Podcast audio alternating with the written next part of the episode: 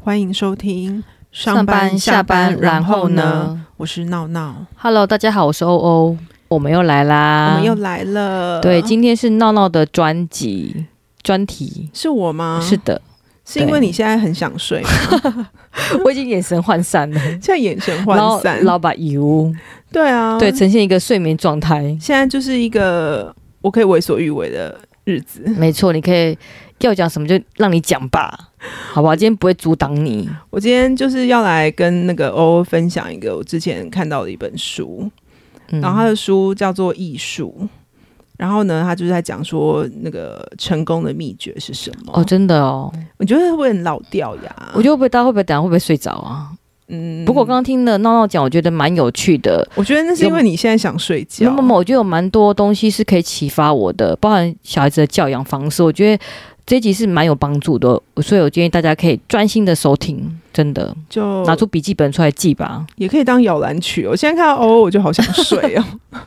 因为我已经眼神涣散了，今眼天睛快闭起啊今来天了。真的是我们两个人就是下班后录音，真的是一见面就崩溃。对，，因为今天真的好忙好累哦，所以累积了一整个礼拜的疲劳，真的。怎么办？要不要来两杯咖啡提升一下？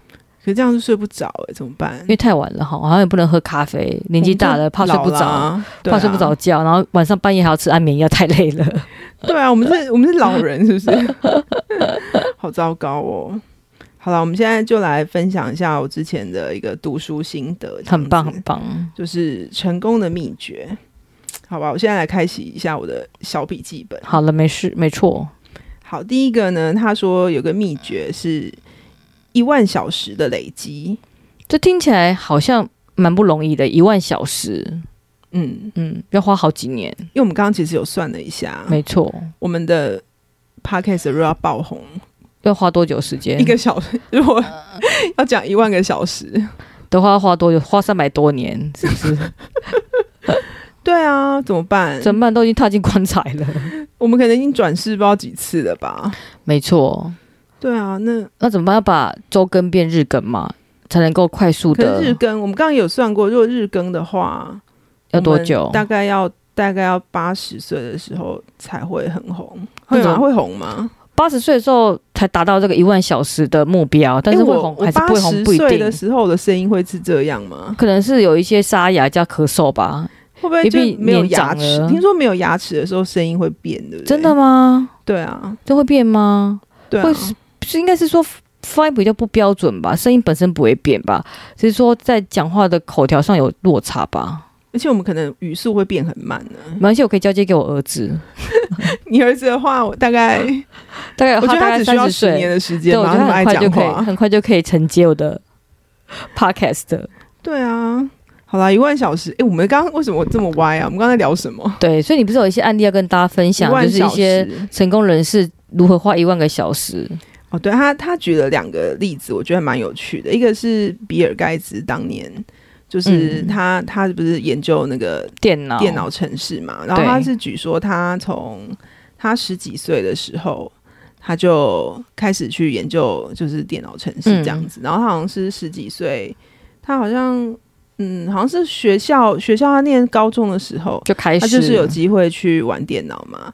然后他可能就是在学校学啊，或者他有时候好像会那个跑去那个半夜的时候跑去那个华盛顿大学的 一些校园里面偷偷用人家电脑之类的。哦，真的他好上进对哦，，他就是是可能从从白天，然后晚上都在疯狂就的是摸电脑、学习电脑，对，就是着迷于自己喜欢做的事情这样子。哦那个是对蛮执着的耶，对，然后我们刚刚其实算了一下，如果你每天玩个四个小时嘛，四四个小时，对然后你每天这样子磨持续对，其实真的是几年的时间、六年，啦。我们刚刚算过是对六年，嗯其实六年其实不会太长。你看，大概从高中到大学毕业，对啊，其实不会太是长。欸对啊，对对，所以要从小培养兴趣，这是很重要的。没错。然后另外一个例子是他举那个 Beatles，、啊，就是他们在成名之前，他们就是有在那个欧洲就是巡回一阵子，嗯哼哼哼然后那时候都没有人去看他们。哦，所以真的，他们好像就是因为被经纪人安排演出，对，他们就每天唱嘛这样子。嗯嗯哼然后，所以其实他们久而久之，他们现场演出的功力就是还蛮厉害的。哦，其实我看这个，我觉得蛮有感触的。就像我们学英文一样，对不对？，对，就是比如说，我只要每天花一个小时或两个小时持续的学习英文，英文一定会有进步的。嗯，但是我觉得最难的是持续性这件事情。对像很多人说每天运动，运动半个小时，所以我觉得最难的是说你每天要做一模一样的事情，嗯，对我来说是比较困难的。有时候可能就很多借口，可能就懒惰啊，今天好累啊，那休息一下，然后就跳过浪过，嗯就三天打鱼两天晒网这样子。对。对，我觉得最难的是持续性哎、我觉得就是，所以还是你要找一个你真的很热爱的事情啊。然后持续去做它，就每天去做它，对连续一个小，连续一万个小时，嗯，要连续对不对？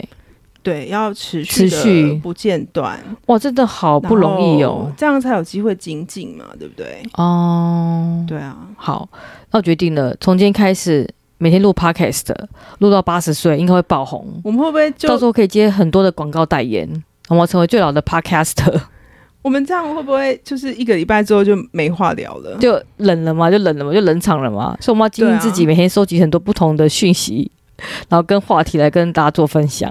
好啦，我们又要日更吗？日更哦，突然间叹了一口气。对，我们还是两慢个慢来人都吧眼神死，对两个人的眼神开始涣散了，对、啊，慢慢来吧。今天先收工 了。对啊，那好第二个是什么啊？好，第二个呢，就是父母教养的方式。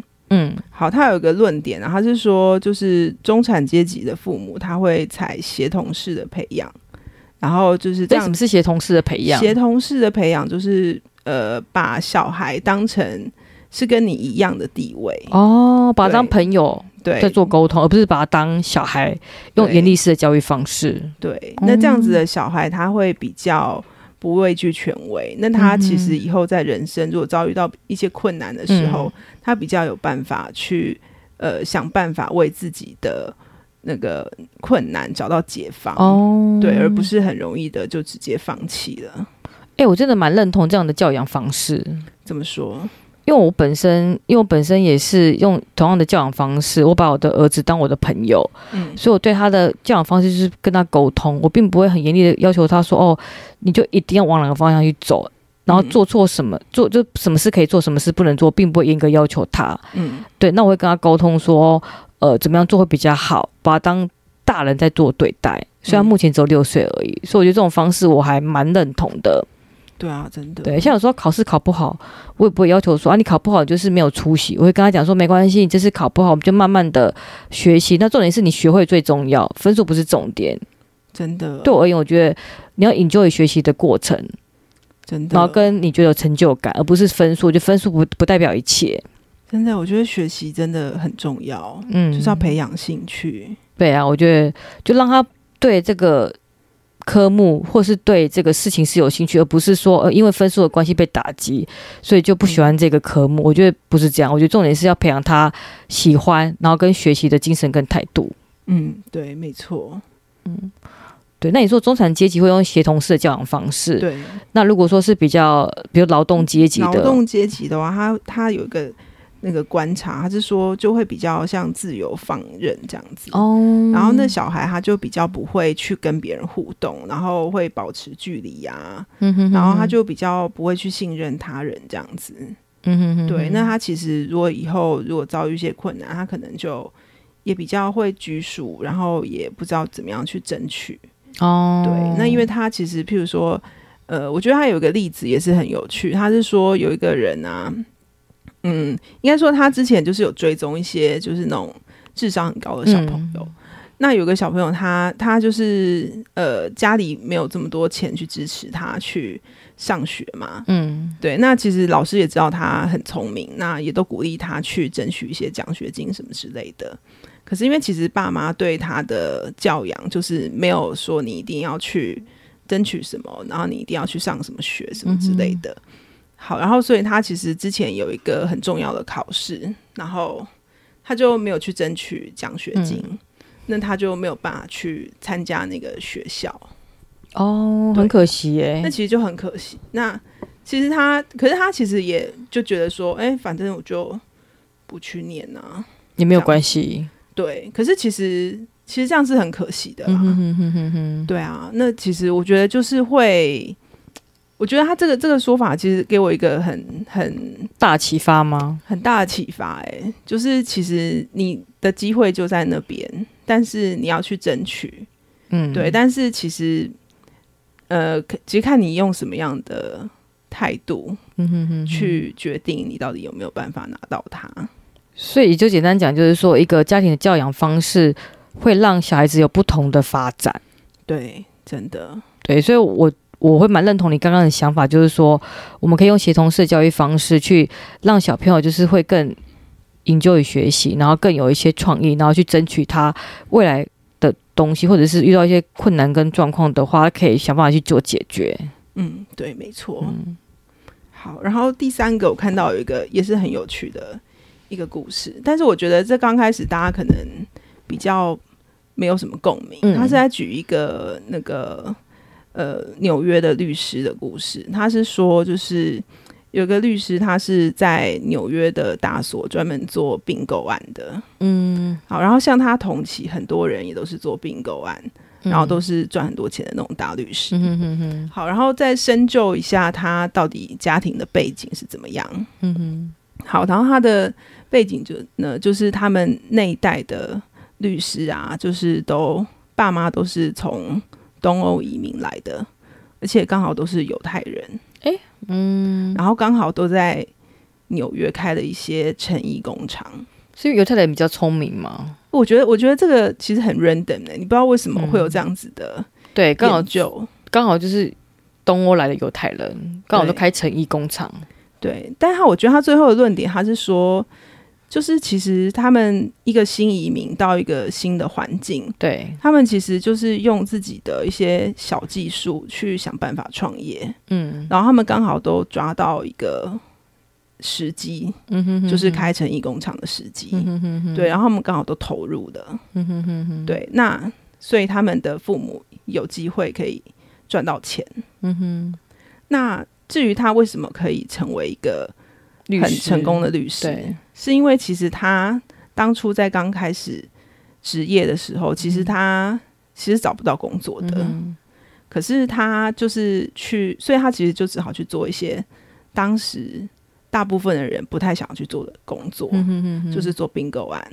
嗯哼，对，但是那时候的确没有什么人要做并购案，但是后来因为时代的问题，就是当开始有人觉得说并购案要开始火热要来做的嗯时候，就只有他有经验，哦，所以他很容易对，可以就他就成功很容易就会变成炙手可热的人才。嗯哼哼对，所以其实他的成功模式也会跟他的父母一样，哦就是刚开始可能就是不是很起眼的什么技艺，对，但是如果你刚好就是刚好在那个时机进去了，然后嗯让自己的、呃抓到机会，然后开对创抓到性的机，会，对嗯那其实你还是会有机会就突然翻身。对。那我听到这个故事，我会觉得就是说，家庭的模式真的会影响小孩蛮多的。对，真的，对，就是如果是属于比较开创型的父母，他的小朋友可能也会比较有创意，或者是比较可以接受一些困难跟挑战。嗯，嗯对，我觉得这故事真的蛮有趣的，我觉得蛮有趣的，还蛮值得探究的。对，而且它是一个很很跨越时代的对，一个故事，因为很难想象说是犹太犹太人，嗯，嗯，然后开成一工厂，对对对，对啊，就蛮特别的。我觉得很，有趣，嗯对。然后最后一个，那个还有一个很我记我记得印象比较深的，就是讲说为什么亚洲人的数学比较好。为什么？因为亚洲人都是填鸭式教 育嘛。他他其实有两个论点，啊他说一个是那个我们很喜欢种稻米， 这种稻米跟数学有什么关系？稻米要每天都要认真的耕作啊。啊，，对，就是你要你一年好像可以收成好几次，所以代表说是父母的身教，对，就是父母就很认真，父母很认真工作，对所以小孩子也会很小认孩真也读会书，很认真，对。哦。然后另外一个很有趣的，他是说，就是亚洲人的语语言，对就是我们的数字，中文的都比较数字短哦对我们像没有像那个其他语言，就是音节很长，哦，所以我们反应比较快。所以我们算数学比较快了，对了。突然觉得好像我觉得这好像是一个借口哎、我觉得是蛮有趣我的觉。得是国外数学不好的一个借口吧， 因为像比如说去国外超市买东西，他不是会算零钱给你，都会算很对久嘛。对，那我们台湾人或是亚洲人就心算很快，立刻算秒算给你。我觉得那是因找为多少钱我们有算有被九九九乘法表，他们也有九九乘法表啊，真假的？他们有在背吗？有啊有啊，他可们是有九九乘他法们表，啊就是光是念就念的比我们慢很多啊。可是他们真的有九九乘法表，我有看过这个影片，他们有他们真的有在背吗？有没有在背我不知道，但他们有九九乘法表。好惊人哦！，对，有啊有啊，真的有。对，所以他们国外也有。所以我在想说，国外数学不好的原因是不是因为他们就是比较不会用实际的方式，他们可能就是一一分一毫在算，所以就算很久。还蛮神奇的。对，啊还蛮神奇的。所以说，因为亚洲人数学好的原因，是因为我们是种稻米的国家，然后再加上我们的我们有音节比较语言短，语言优势，语言音节比较短， 还蛮妙的我。觉得，我觉得这本书其实还蛮欢乐结尾的。对，还蛮值得大家去做深入研究的。对啊，对。那欧欧，你听完我这个分享，你觉得？我觉得很棒哎、我觉得最发我发就是发人省思，我觉得就是第一个是一万个小时的持续性。那我觉我得们要日更了没？我觉得坚持很重要你，没有理我哎、因为日更的话多 少要到要到八十岁怎么办？都已经牙齿在咬了，然后发音不标准了，我对们不可对能已？经不想讲话了。对，没错。就是对我觉得那个一万个小时对我来讲，我觉得是一个蛮大的挑战，因为我是一个比较没有耐心的人，所以你要嗯我每天坚持做一件事情，我觉得不太容易耶，尤其是像运动，像听起来，比如说每天三十分钟好像很简单，对不对？其可实是真的你很难欸、可是你每天三十分钟坚持下去，其实不是一件容易的事情，真的对，真的。啊所以我觉得坚持跟耐心，我觉得真的蛮重要的。嗯，对，所以我可以想象中，一个成功人士，他绝对不是。就罗马不是一天造成的，他不可能一触即发，他不可能就是说他就是一个天才，就天生会发明电脑。他果然是需要经过长期的一个学习，才有办法累积他的经验，然后做一些开发。所以我觉得那个罗马不是一天造成的。真的。嗯，那我们就好好的怎么办？努日力更？吗？从明天开始，我现在两眼无神。验身室，嗯对、啊，然后老板 老板 U，对啊，现在换我 开始放空了。对啊，然后还有那个教养方式，我也觉得蛮有感觉的。对、啊，就是因为我一直很不认同台湾的一个教养跟学习方式。